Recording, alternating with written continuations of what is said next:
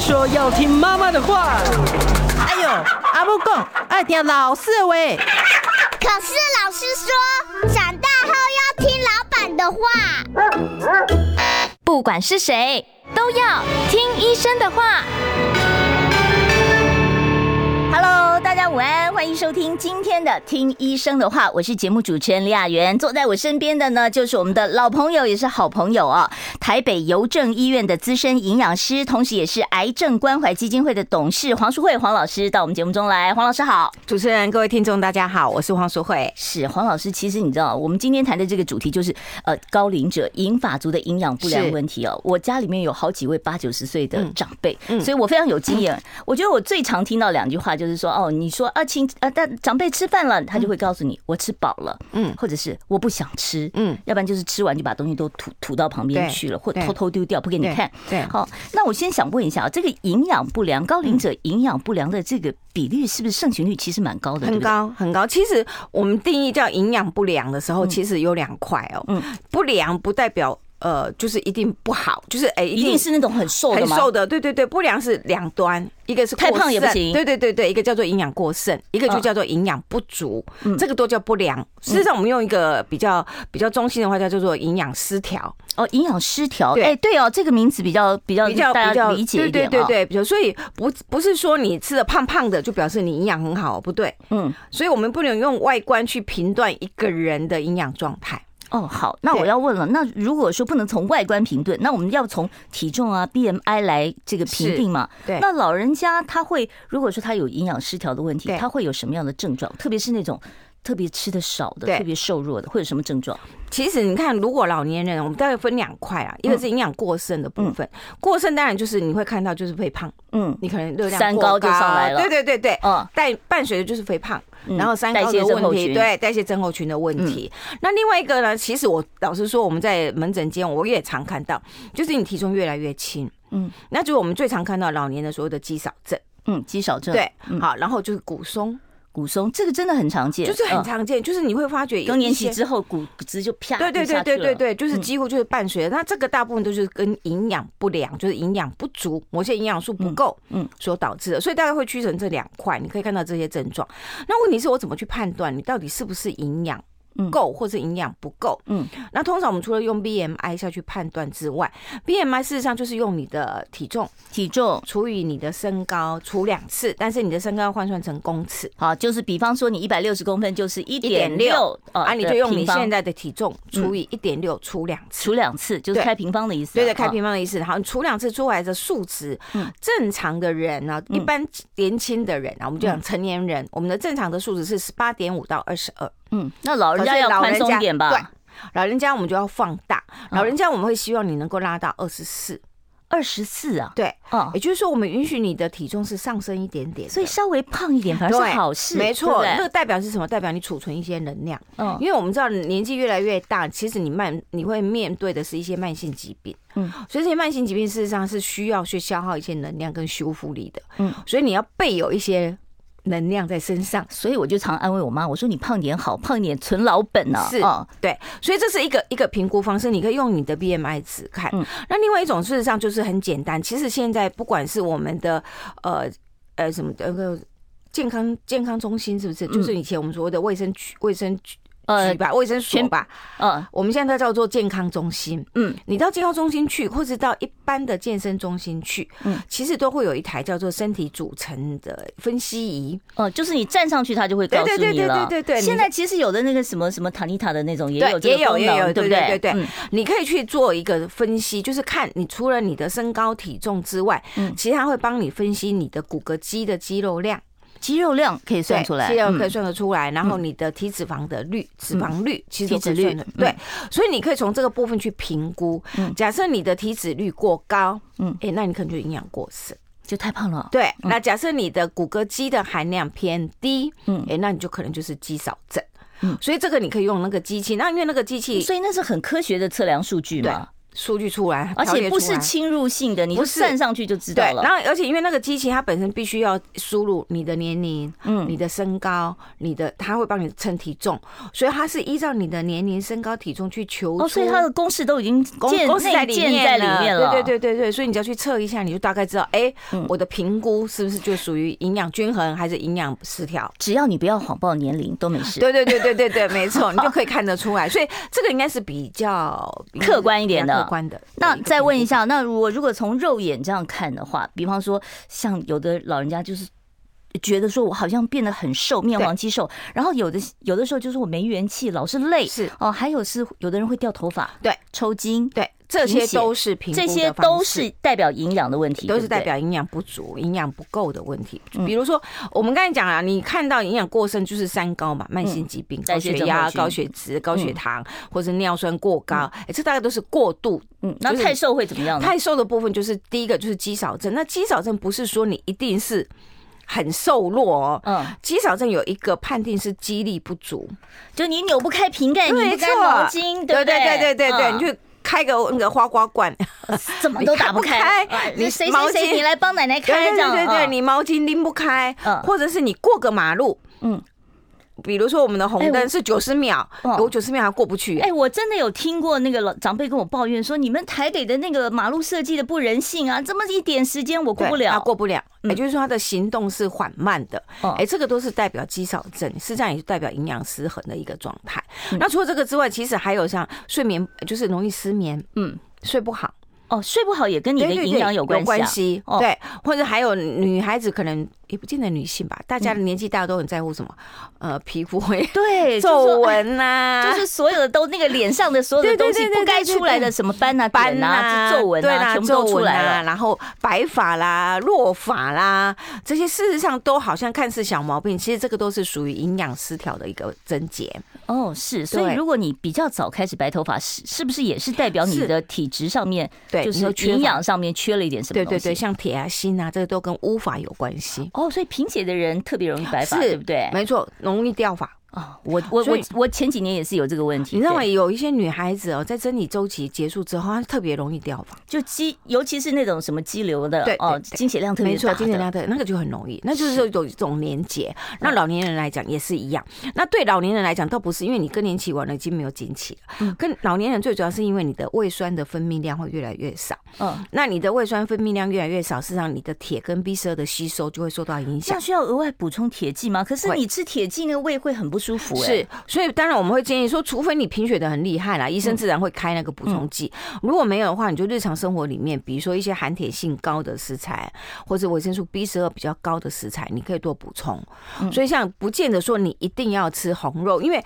会有我们叫一刀两刃，嗯你吃牛肉当然好吃，铁质高，B 十二很高，可是牛肉的脂肪也高。嗯，三高又来了，对对对对对，所以一般来讲，我们通常对老年，我们说，哎那你不见得一定要吃牛肉啊，你吃一点鹅啊，哦，鹅啊的锌啊、锌铁都都很有高，嗯对对，今年鹅啊、蛤蟆啊，嗯或是鳗鱼啊哦，这一类的东西，其实它们的脂肪含量都很低，都不高，可是铁跟锌跟 B 十二补血性就很强，嗯所以你不用很局限，说我一定要吃炖牛肉才能够补血，不嗯见得。那老师对我就要问一下了哦，那我们银发族每天的，因为新陈代谢变慢了嘛，是好，那我每天所需要的热量还是照那个年轻人的那个标哦，当准然来不能看这嘛样，子算，要算对低一点，对不对？对，要算这样子。所以一般来讲，成年人来讲的话，嗯其实我们也是有一个公式去带啦。对嗯，但是对老年人来讲的话，通常我们会是第一个评估你的生活形态是什么。嗯，如果说我就是退休族，每天在家里面打麻将、看电视，嗯然后偶尔散散步，早晚散散步这样。嗯，如果你是一般生活作息的话，那我们就我们大概分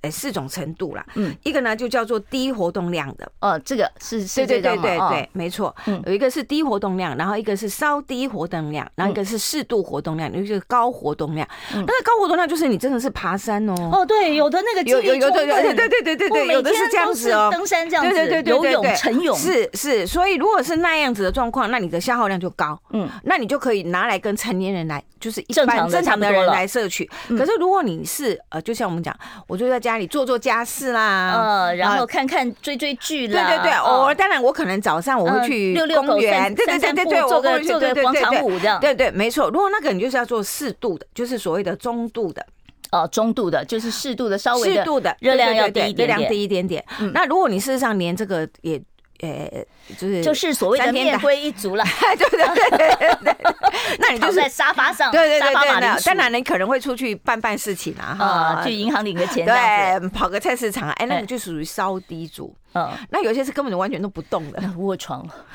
就是一整天都不出去卖卖不没有了啊，有门的老的。人家也是真的啊，就哎，是真的哦，就是我我有我行问动过，能力的问我题有遇过嘛那个奶奶，就是说她最大的那个活动范范围，就是从她的房间走到厨房，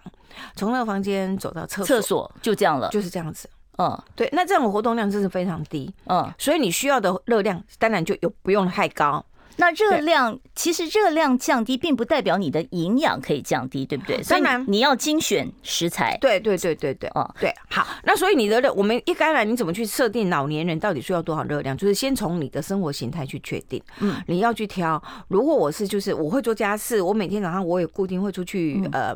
晨泳，或者我会出去慢跑之类，偶尔我会上一下健身房，上个瑜伽课这一类的。我并不是剧烈运动，我只是做一般的有氧运动的话，那就是适度。那我们就会建议的，呃我有附一个表格，这些上这事实上就是我们的。指南呐、就是饮食指南，我们就是有一这样子的一个规划。嗯就比如说，你告诉你啊，如果你是属于呃呃适度，就是我刚才讲，我就是一般正常生活作息。那一般的男生呢，大概还是要维持两千两百五十大卡。哦，男生的女生热量要高一点，对啊，因为原本男生的基础代谢率就比女生高，哦，嗯，对，所以老他人也相一好样的嘛，老人也。也一样嗯。对，那女生的部分就维持在一千八。那那如果你事实上根本你就很少运动的，你只是做做家事的，那就是属于稍低的。一千五，对，嘿我还女真生就猜到对了一千六嗯啊，男生就到一千九百五十。对，所以就是会随着你的活动量，你会把因你的人热而异，对要做一点调整。，对，然后我有提供一个图卡给大家哈，如果有兴趣你们可以看一下，因为它就是会分配到不同的分分量里面去，嗯那你就可以大概知道，假设啦，我去找一个女生，那你就大概就说，哦，我就是选择一千八百卡的。饮食，那就配到不同的食物范围里面，然后嗯是就可以维持基本的能量。对，好，我在这里要先提醒一下，我们今天呃，在这个收听我们节目的一些听众朋友哦，如果你还没有打开你的 YouTube 的话。建议你会打开一下，因为今天王老师黄老师啊帮我们做了非常多非常实用的表格，告诉你你可以怎么吃。如果你看 YouTube 上，你都可以看到这些图表。我们稍微休息一下，待会儿回来。我关心国事、家事、天下事，但更关心健康事。我是赵少康，推荐每天中午十二点在中广流行网、新闻网联播的《听医生的话》。我们邀请到的都是国内数一数二的医疗权威，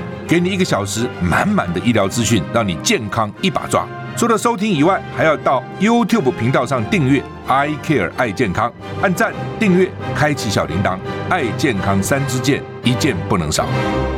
每次黄老师来，我都觉得时间不够，我要两集。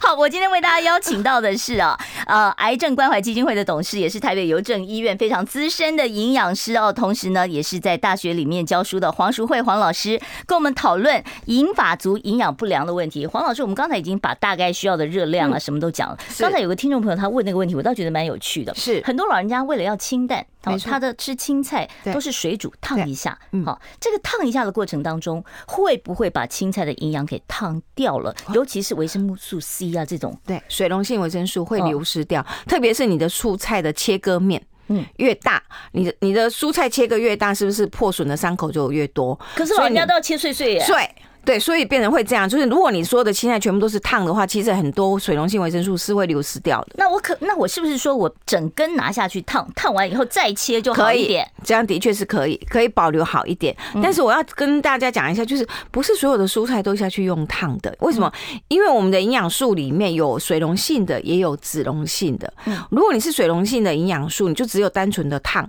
嗯你的水溶性营养素事实上会随着切割面就流到水里面，就流失掉。所以我那还要你喝那个汤啊。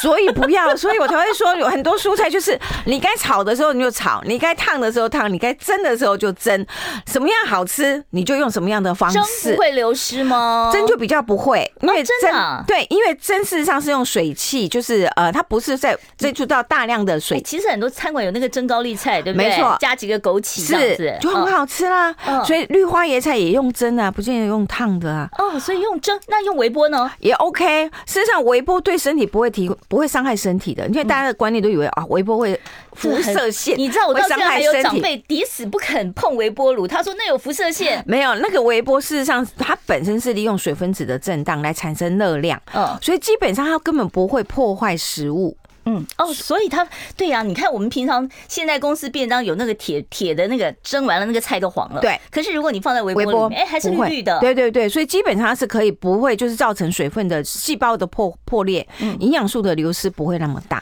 所以微波其实对营养素的保保留事实上是好的。那黄老师，我要问一下，我前一阵子看了一篇报道，他说啊，如果说你像你前一天晚上呃吃这个晚餐吃的菜，第二天装进便当里面，其实冰过以后营养就没了，这真的假的？呃，那个问题叫在做隔夜菜。嗯那隔夜菜的问题在于，其实你应该这么讲，你的隔夜菜定义是什么啊啦？嗯，对可是很多老人家很省啊，那个对菜没有吃完不能丢啊。，对，当然回过头来就是说，你不要你不要吃剩菜啦， 就是你不要煮那么多啦，嗯以至于让你会有很多剩菜啦，罪恶这是第感一啊个啦，对对嗯对。第二个事实上就是我们来先来厘清什么叫做隔夜菜对身体的伤害。其实那个最主要是针对所有的叶菜类，在耕种的过程里面，我们都会施氮肥。嗯，那就算不是氮肥，植物本身它也会从泥土里面去摄取含氮性的物物营养物质来转换成为蛋白质。那这个过程里面，这些蔬菜在摄取的过程里面，事实上都会因为从泥土里面摄取这些物质，所以它会释放出一些亚硝酸盐类的物质。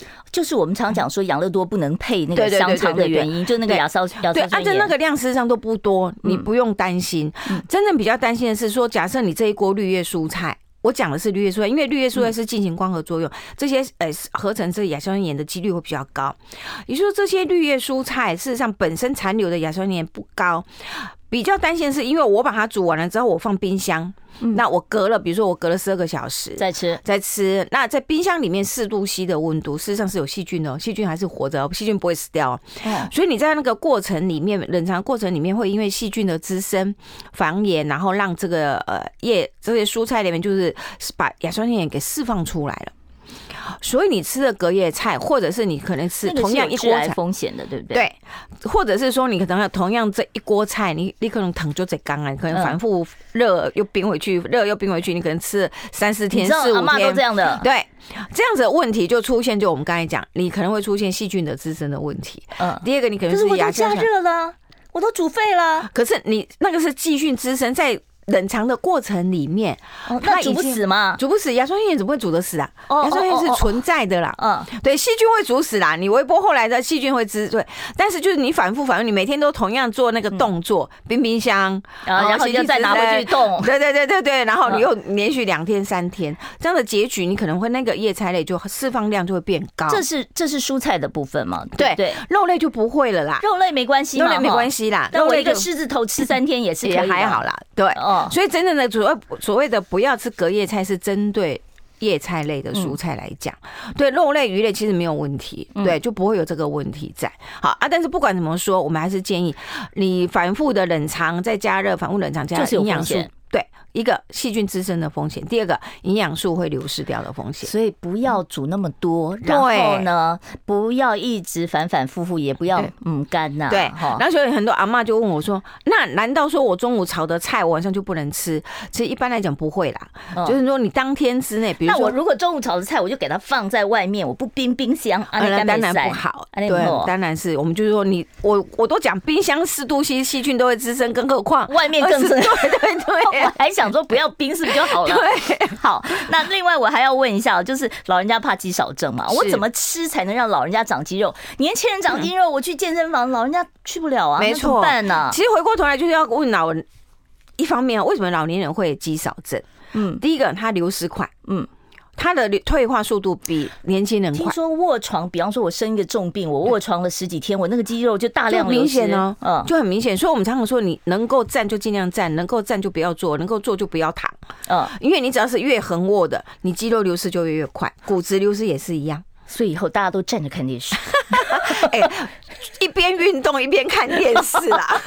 好好好那，那就回过头来，那我怎么样去把？因为流失的快，嗯所以我的肌肉就越来越少。那我相对我就必须从饮食里面去把它补充回来。那我就会去看肌肉的组成物到底是什么。嗯基本上我们的肌肉组成就是一些优质的蛋白质。优质蛋白质，对对对，嗯特别是所谓的支链型的氨基酸、白氨酸、异白氨酸跟缬氨这酸。些东西在哪里啊？好，我图表里面就跟大大家家可以分看一下享啊，了。对小麦、胚芽、薏仁，对，然后花生、南瓜、葵瓜子，是然后黄豆、豆皮、黑豆，对海鳗、青鱼、黄鱼、金线鱼、白带白带鱼、鱼干贝，哦，这所有的鱼类几乎都有吗，几乎都有。所以你事实上，我们就会建议大家，你只要日常生活里面啊，嗯记得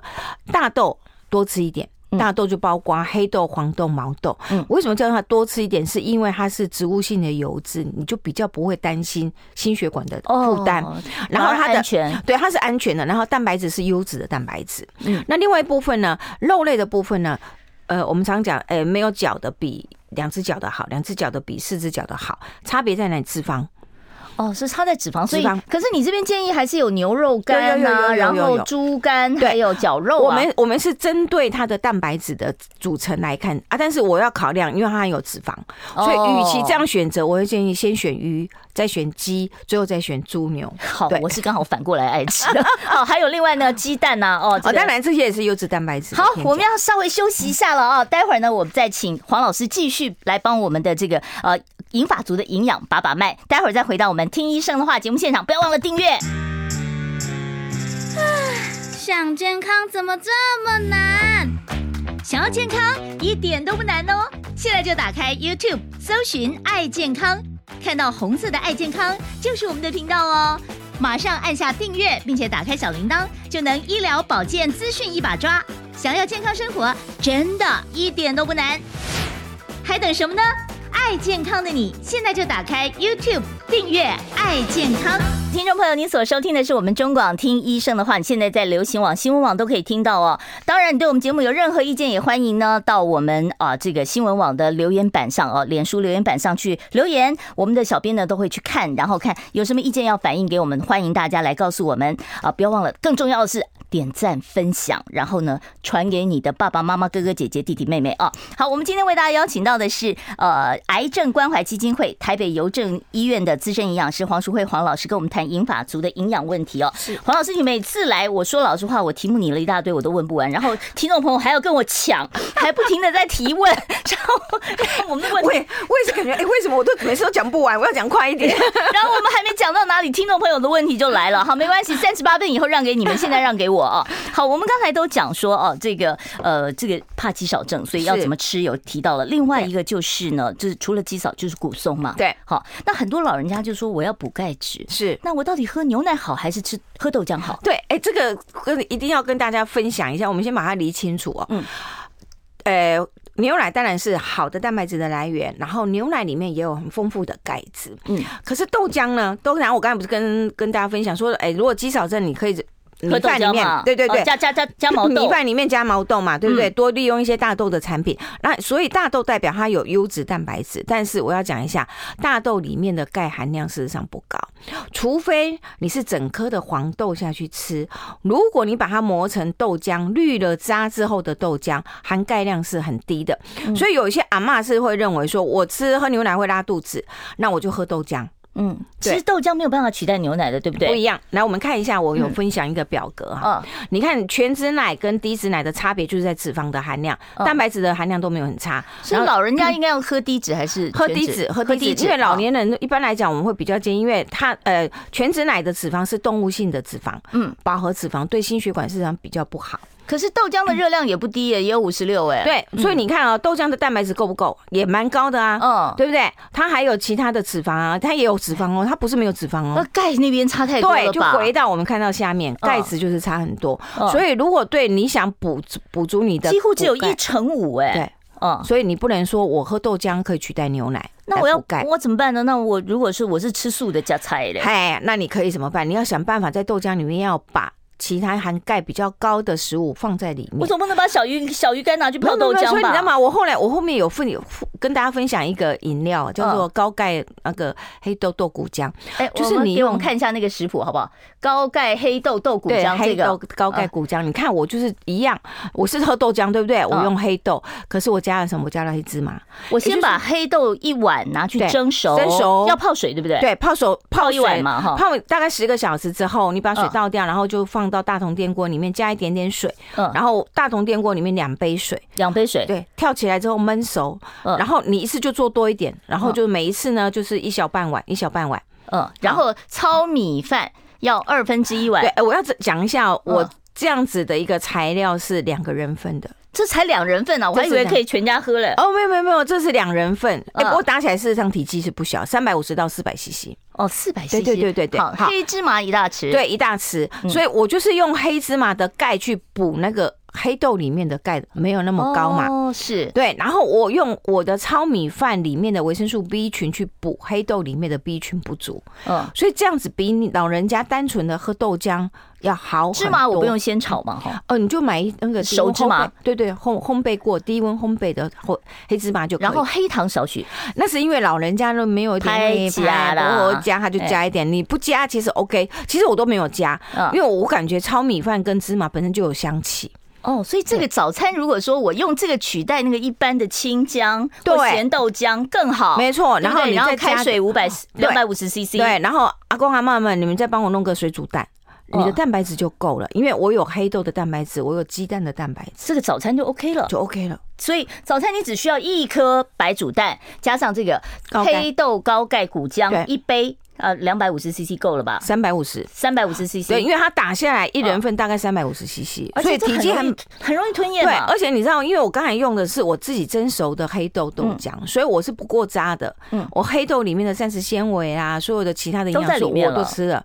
如果我去豆浆店买了，那是过渣的，嗯所以相对营养素会少很多。你刚才讲说吃一颗蛋，我早餐就把那一颗蛋吃掉，我是不是一整天都不能吃蛋？我到底一天能吃几个蛋？对，这又回过头来，很多人就会很害怕，对不对？嗯老年很多人的，哎，蛋黄有胆固醇呢、对，尤其是我如果有高血脂怎么办？所以我通常我们会建议说，没有错，老年人我们也不建议你吃很多蛋，但嗯是请你们也不要都不吃蛋，因为有些怕的都不吃蛋。有一人跟我说，老师，我吃两颗蛋白蛋黄我都不吃，嗯，可是我说不对，蛋黄里面有卵磷脂，蛋黄里面有好的呃维生素 A，还有叶黄素，事实上对老年人很需要。所以那一天吃一颗蛋是啊 OK 对的，，我会要求你一天吃一颗全蛋，一颗。那年轻人一天可以吃几颗？两颗都没有关系，但是年轻人你必须加总你一整天的蛋白质不要的量超过多少？不要超过多少，就是嗯还、因为年轻人老师说，因为你身高体重变化会很大，蛋白质的需求量是会很多差异年性轻人早上高就是超商买个呃那个茶叶蛋，对加个牛奶就这样子。也 OK 啊，至少比你都有的人是吃那个什么甜甜圈加那个奶茶要好啊。 加黑咖啡加奶茶， 嗯对对 对对对对啊！所以对老年人来讲，我会建议啊，我站在出发点，我预防肌少症，我就是用一个平均值算，每一餐老嗯年人你至少要两份的肉类两份的肉类，对，这一份怎么大？一个一个拳头啊，吗？没有没有，三根三根指头三的根手大指小，头大小，对，三根指头的大小，厚度也是一样对，就是我这样厚度。哦。好，这个叫做一份的肉类啊，哦就所以一你颗要豆你，要这样子。一颗蛋，对对，一餐哦，我讲的是一餐哦，那我一天三餐不是吃就到是三六，份，不是吃到三颗不蛋是啊啦，所以你就是一颗蛋是算一份，拿掉了之后，我要换什么？我要换其他的鸡肉啦、鱼肉啦、哦豆腐啦、黄豆啦，哎，这些我都可以放哦，进去所以啊我。懂了。那老师的意思就是说，我早上把这颗蛋吃掉了，对我下午、中午中餐我可能就吃这个六个手指宽对的对对对，肉猪类哦啊，或者是鸡，然后肉，对啊然后我晚上吃鱼，吃鱼，对啊，吃海鲜，好也是六个手指头宽，对，所以我像我表格里也跟大家分享哈，每一餐至少二到三份，三份是男生呐、女生当然每一餐都是两份。好，嗯是那每一份呢就是三根手指头大小，嗯你可以换算成一个蛋，你也可以换成半盒豆腐，就是那个中华豆腐中华豆腐那种一半半半盒，对对对对，嗯或者是两块豆干，这些你都可以更换，可以替换，对。所以一你定要今吃到天足哦，吃到足才有够哦。你嗯如果说啊，我这吃一块，哎，我搞，那怪不得你会肌少症。好，对所以记得记得今天哦，赶快去看我们的那个 YouTube 频道。如果说你的长辈没看到的话，你赶快把它分享给长老人家看，因为所有的这个图表哦，然后我们这样口头讲，你可能记不下来，对对对没关对系，你到时候你再回头去看看一下你就可以看到说你到底应该摄取多多少的营养。对，那其其实很多老人都会抱怨说，好容易抽筋，以前年轻没有那么是容易抽筋，抽筋是不是也是营养缺什么？对，事实上，呃，抽筋的部分是跟电解质有关系。好，那我们对待会儿再请黄老师来帮我们补充一下，抽筋的人可以怎么吃好、怎么补充啊？我们稍微休息一下，待会儿再开放现场扣印专线。我关心国事、家事、天下事，但更关心健康事。我是赵少康，推荐每天中午十二点在中广流行网、新闻网联播的《听医生的话》。我们邀请到的都是国内数一数二的医疗权威，给你一个小时满满的医疗资讯，让你健康一把抓。除了收听以外，还要到 YouTube 频道上订阅 “I Care 爱健康”，按赞、订阅、开启小铃铛，爱健康三支箭，一件不能少。如果说呢，你对于营养啊、银法族的营养呢，有任何的问题想要请教我们今天的来宾，癌症关怀基金会的董事，也是台北邮政医院资深营养师黄淑慧黄老师的话，你现在可以拨打我们的电话啊，电话已经进来了。我们接第一位听众朋友电话，你好，请说。你好，老师好，主持人好。是嗯、想询问那个高尿酸的饮食。高尿酸饮那像家食里，嗯，呃，家里就常煮，比如说香菇鸡啊，什么萝卜排骨汤，是不是也不能嗯碰？那像香菇跟豆类在配菜上又很常会用到，我不知道怎么均衡这些饮食这样子。嗯那还有豆浆是不是就不能喝？谢谢，就好是尿酸高的有我有这是样，谢谢。好，你有听到吗？ 我有听到，哦，不好意思，我刚忘了提醒黄老师戴耳机。 没关系我有听到好黄老师他是说高尿酸的饮食有什么要注意的？像香菇嗯啊、啊排骨、豆浆还能不能喝？呃，基本上就是看他本身，他现在是属于什在什么样的状态。如果他现在正在嗯如发果作他，是怕什么痛风啊、发发作如的话，果现在在发作，当然这些东西属于都高都不要高碰就不要碰。那如果平常的时候，其实我们就不会那么严格。嗯嗯，好，通常我们会比较注意，就是几个属于高普林含量的食材，就像他刚才讲的那个浓汤、哦鸡的。我们现在讲是，如果我煮啊汤，换了两块排骨熬一锅汤，其实那个普林量没有高到哪里。嗯可是如果你把一只鸡炖到那个汤都是浓白色的，所以你知道那个人家就说你看起来越好喝的汤，那个对普林量越高，普林量越高火锅汤也不行。一样。所以你很多那个呃痛风的患者会问我说：“我可不可以吃火锅汤？”可以，你要在什么还没有煮之前，先把那 个汤汤舀捞啊起清来啊的时候先喝，对，先喝。嗯那你真的东西丢下去，肉片下去了，那个各种骨菜食材进去对了。对对对，你就不要喝了，因为那个普林含量就那他真的可以是喝高豆，浆吗？喝豆浆如果就是你不是正在发作期是可以的，好的，对了，解那。发作期就不行。好，对下一位听众朋友你好，请说。人老师好，哎，林先生你好，请请请教那个我老人健诊那个低密度胆固醇都都超过参考值的百分之十，都是一百五、一百四十六，嗯总胆固醇也是也是两百两百二，超过那个、那个那个高血脂参考啦，值我知道了啊。对啊，那个怎么怎么把它降低？第二个问题，市面上前年卖那种利乐包、那个奶牛奶或豆浆，跟那个冲泡的那个营养问有差别吗？哦，就是保酒乳那一种的嗯哈啊。好，我们听一下老师的建议。好，呃，针对高血脂症的老年人，通常我们会比比较几个建议。第一个就是，如果你的血脂高是单纯的是。遗传性，也就是说，拎刀成固定爸爸妈妈大概开始就偏，就是原本就是选胆固醇就会偏嗯就高是的，家族性的家族高性胆嗯遗传，对对呢，基本上你也可能就说我已经吃素了，我都不吃胆固醇，为什么会高？那可能跟你自身本身，呃，这些可就能是要用合一点成药物控制了，对不对？还有另外一个就是，既然你合成就那么高，你们加啦，就把它代谢掉，靠什么嗯东西？靠膳食纤维来把它代谢掉，什么东西是膳食纤维特别就多？是呃全谷类、全谷杂粮啊、蔬菜啊、水果里面，嗯就是这些不能被消化的一些呃多糖体，我们称之为膳食纤维。嗯那这些膳食纤维会在肠道里面吸附胆汁。嗯，因为它不被吸收，所以它会有一点像类似像海绵的感觉。嗯，他把你的油吸走了，对，然后带出它就是做排出去了对，好，啊那带走排出去了哈，那吸附胆汁带带走排出去了，哦我胆汁就不够，胆汁不够，它就只好动脑筋，动到你血里面的胆固醇，把胆固醇变成胆汁，所以你所以的血血糖就降下来了。你的血胆固醇血胆固醇就降来对了对对，所以其最。针对这种状况的人，通常我们会建议，第一个，你先从你的米饭类改成吃全谷类，嗯就比如说燕麦啊、嗯糙米啊、嗯五谷杂粮饭啊、紫米饭、是这一类的，你取代部分的米饭，嗯嗯，这是很有效的，因为你就把膳食纤维放进来了。是那另外一个就是你很清楚的去确定你每一餐的蔬菜的量有没有吃到一碗。哦，每餐一碗蔬菜，对，就嗯是一碗的蔬菜的量是一个最基本的，哎就是说你要这样子的量才能够把膳食纤维达到足够，然后去把你吸附的血脂降下来。对对对对对对，好你要我们这样做啊！对不起，还有刚才那个利乐包。哦，对对对，立利了乐包牛奶，的利乐包牛奶跟冲泡式的牛奶其实营养成分没有差别很多，它们的中间的主要的方式是因为保存的方式不同，嗯它们的加工保存方式不一样。所以对方便的话你就买立乐包都，OK 的啦，可以都可以好没有我们影响下一位听众朋友，你好，请说，你好，赶快说哦，我们时间有限，我们别的听众朋友还在等。我一紧张我就我八十岁的人一赶我就会忘光光，我还写起来。 我我我我我只我是一个孤独老人，我呃八是十岁啊。那我我煮饭是煮一个星期啊，那我每天早上就挖一点出来吃，这样嗯，是，挖一嗯，点出来只喜欢吃。哦，那你是怕啊所以说我都这样子很不好？健康。好，好，这样可以吗？哦，好，我们来听听看黄老师怎么建议。我跟你说，你煮一个礼拜份没有问题，但是你那个礼一个礼拜份，你最好煮一锅起来之后，你就比如说我先是分好，对，你就先分好，你不是每一次都是一锅一锅冰拿出来再放进去，拿出没来有再放没有进去，，就是你好煮好一锅，你就一包一包先把它可放以好先冻起来吗？冻起来。我就是要讲，你就是要冻起来不，能放在上面的那个冰箱上层的那个，就是冷藏的不行。你要放在冷冻库里面，你不嗯能放冷藏，因为米饭哈干就是一般的米饭放到冷藏三天以后，其实也会坏掉。哦，对，好所以你还是要放冷冻，然后放下来之后，你要煮成粥也 OK。这时候阿妈，我跟你讲哦，你煮粥的时候就是蔬菜进去、鱼肉进去、蛋料进去哦，你不能单纯的只有喝煮稀白饭。粥。对，然后配一些酱瓜，配一些肉松，它绝对营养不够的、哦。嗯，好，呃奶奶记得哦，如果说你只吃得下那一碗饭的话，对，那就麻烦你在里面加营养哦。好，我们接下一位听众朋友电话，你好，请说。喂，主持人黄老师是你好，我想请教两个问题。如果晚上不吃饭的话，他吃水煮的一小块饭，那个含吉塞塞。嗯然后可以第二个问题就是，市面上的糙糙米是那种尖尖细细的，还是圆圆的那一种？谢谢。哦，他这个问的很细哦，老 师，市面上糙米还有那个尖尖细细的嘛，我老实说，我被考倒了。嗯糙米市场就是糙米啊，除非跟你不品种不同，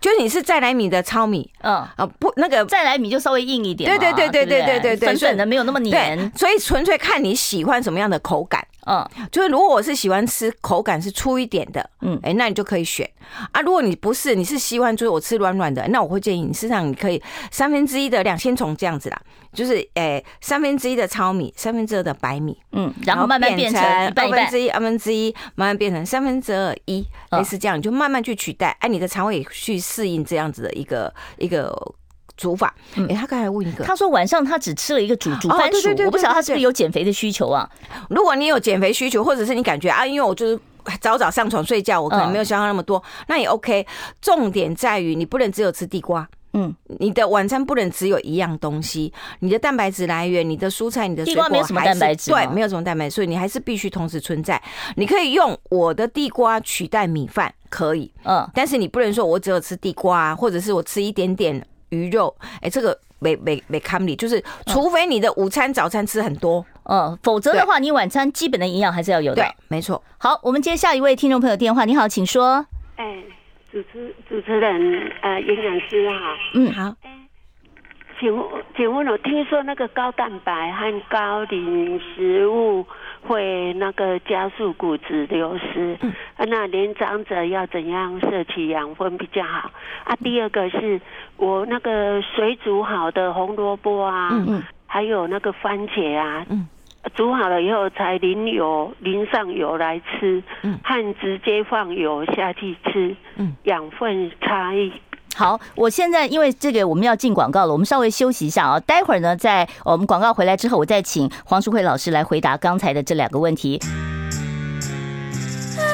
想健康怎么这么难？想要健康一点都不难哦，现在就打开 YouTube 搜寻“爱健康”，看到红色的“爱健康”就是我们的频道哦。马上按下订阅，并且打开小铃铛，就能医疗保健资讯一把抓。想要健康生活，真的一点都不难，还等什么呢？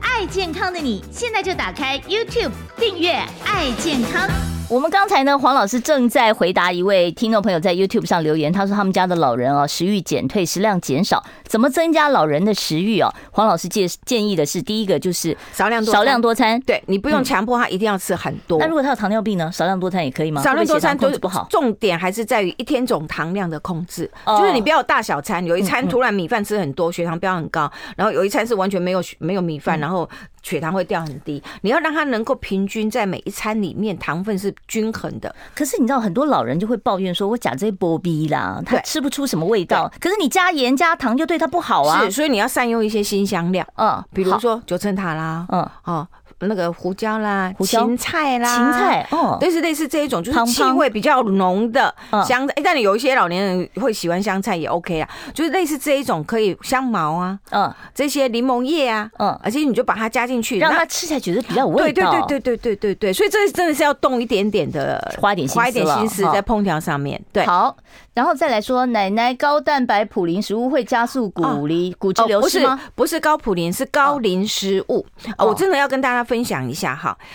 呃，是我们在很多的文章里面都这会就是看刚到才那个听众朋友在对对问对的，对对他说那对个对蛋白呃蛋白粉啊，对现在年轻人在健身用的那个蛋白粉，老人家不适合吧？适合吗？呃，要看就回到回过来，如果你它哎不是阿妈那立马种立马咧上健身房， 那哎你就拿可薄以 嘞，哪都跨点稀啊。啊， 那你就吃鱼肉啊，吃鸡蛋就好了啦，你就嗯够了。好嗯，那我要讲一下，呃，为什么会讲到高普林跟高磷，呃不是高对蛋白跟高磷会影响到骨质疏松？我们现在讲的这个高磷，指的是在某一些成品的加工过程里面，我会添加的磷酸盐。嗯我们最常看到就是像呃鱼丸呐、鱼浆制品、火锅料制品，它是从鱼肉你要做成这些制品，为什么鱼肉软软的，我的鱼丸或者是我的贡丸会这么 Q 弹？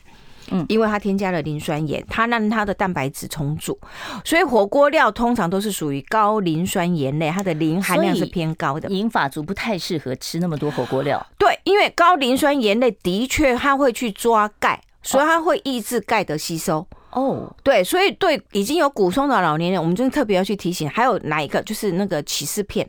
起司片不是很补钙吗？对，起司片在加工的过程，哦他们要成型的时候，它会添加磷酸盐类，它会让它成为才会 Q Q 的。所以年轻人吃 cheese 是补钙，但是老人家的话，你吃磷 cheese 它它磷酸盐是高的，对，没有，应该不能不能讲说年轻人可以吃吃气死吧， 应该就是气死这种加工一片一片的气死片，磷酸盐类含量是偏高的。哦，哼，对，那如果你是吃那种一一整的块呃慢慢切一对点，对刮对，一点哎，下那来的种它那就种。是它是天然的，那就乳比较没那关就系比较没有关系。所以针对这个，如果啊，我如果想吃这种乳制品啊，来补补骨头的话，其实就是回过头来，那所以一般来讲，我们也不建议喝大量的牛奶，因嗯为牛奶的确里面你的钙、你的磷也高。钙也高，磷也高，嗯，所以如果磷的比例高于钙的比例二比一的时候，其实你的钙吸收会被抑制掉的。嗯所以为什么我们的饮食指南会跟老年人讲说，你一天喝一到两杯的牛奶就好？一到两杯，这是多大杯啊？呃，两百500 cc，还两两百 啊百两百 cc，五百 cc 喝一没千有哦没了。有没有，对，所以就是有老人家就是，你如果把牛奶当水喝，那你反而没有补到钙哦，嗯你的磷反而会会对会流流失失了掉哈。对，好，那我我我我这边 YouTube 上面还有好几个问题，我们对来问啊。好就来乳那清回来蛋白，老人对可以吃吗？乳清蛋白从哪里来？就是牛奶里面的蛋白，牛奶里面的蛋白就是我把水脱掉，嗯然后它只留剩下它的的蛋白蛋白质，它会有两个两种蛋白，一个叫酪蛋白，一个叫乳清蛋白。那乳清蛋白是一个很容易消化、分解、吸收的嗯那蛋白适合质吗，的确适合老年人，哦特别是适合老人吃如果是嗯对那个食欲不好、已经营养不良的哈、已经不均衡的老人家，其实你是可以是类似这样子，就是比如说我就是牛奶里面哈，或者是豆浆里面，我再加一匙乳清蛋白，让它在小体积里面蛋白质的容量更高。它的吸收哦是会好的，这嗯是可以的。但是对肾功能不好的老人家那就不行，哦因为肾功能不好的老人家，他本身对于呃蛋白质的对代谢含有氮废弃物困的难排泄是有困难，所以你要摄你。在第三集的时候，其实我们都已经要限制他饮食里面的蛋白质的摄取量了。嗯这时候这些高蛋白的营养粉，反正都是不能补充的了。好，所以肾功能不好的老人家，这个 YouTube 上面听众在问说，慢性肾脏病第三级，你不可以吃高蛋白。哦对，，不能是高蛋白。那通常一般来讲，我们会建议他保留优质的蛋白质。什么叫保留优质？就是我刚才讲的蛋啊、鱼啊、肉，其实蛋白质是好的，你要嗯保留。那把一些不好的蛋白质你就减少不吃，比如说米面。嗯，豆类就是红豆、绿豆啊、花豆啦、薏仁啊、莲子啊这些谷类、这些种食类的东西里面，其实是有蛋白质的。那这可以吃还是不可不以吃行，这不蛋能白质是吃。不好的。所以对这样子肾功能不好的老人家，他的饮食，我们常常讲说，你就吃那种很白、很白、很透明、很透明的淀粉，比如说冬粉，哦，冬粉哈，嗯呃，那个叫做什么龟鸭条，哦，龟要屌哈，哦或者是那个米仔，吧那，个对米苔吧，哦哦，就是哦哦只那这看起来就是很透明的，都都可以看穿出去的那种淀粉类的制品，可能是比较适合老人家。就是肾脏不好的老人家，对对对，特比别较适合肾脏脏不好的老人家啊嗯。但是呢，老人家的鱼啊、蛋啊，你还是要留给他哦。是就是优质蛋白质你要保留，嗯那些不是品质好的蛋白质，我们就是就是尽尽量的避开。对，所以像面红豆汤、绿豆汤啊，什么莲子糕啊，哎，那大大概就都就先不要行碰对了，哦。好，再来，他说吃豆类特别容易胀气排气啊，就放屁了哦。嗯那有其他取代物吗？怎么样减轻我胀气的症状？，对，大豆的确是，甚至有一些谷类也是，嗯所以我们会做一个动作，就是泡水。哦，泡水，对你刚刚我们在分享那个豆谷酱的时候，我们不是说嗯黑、黑豆泡十个小时，十个小时通常中过程当中，我会分三次水，我会。到就是三个小时之后，我就倒再换一次水对，目的再换就是把它那里面容易胀气的成分先把它弄掉。哦好，这是一个方法。第二个方法，为什么我刚才电锅里面会加两杯水嗯，啊？其实也是利用这个方式，就在蒸煮的过程里面，让它那些容容易易产生胀气的物质释放不出见了来哈，嗯或者是你可以用压力锅来嗯蒸黄豆，嗯也可以，也可以达到这个这个效果。就是把那些容易胀气的物质都嗯对给排都斥排掉斥掉哦对好，那现在我剩下的问题我来不及回答了。我知道今天黄老师还有一道食谱要给我们看，对不对？麻烦是佳慈找一下啊。那另外，黄老师像很多孝顺子女会买什么人参粉、光参给老人家，这个好不好？呃，这个要看体质，这哦个回到我们在讲中医营养的这一块里面了哈。好好，来，我们先跟大家分享，我跟大家分享一个叫青花椰鲷鱼浓汤这，个是补什么？补骨头。没有补老年食欲不良。哦，那好，怎么怎么好做？？你看我用了什么材料哈？我们剩下四十秒。哦哦好，我们就是用糙米饭嗯加燕麦片。你有没有发觉我还是有基本的热量存在，是而且我是高纤的。是嗯好，那一样我要有优质蛋白质，所以我放了什么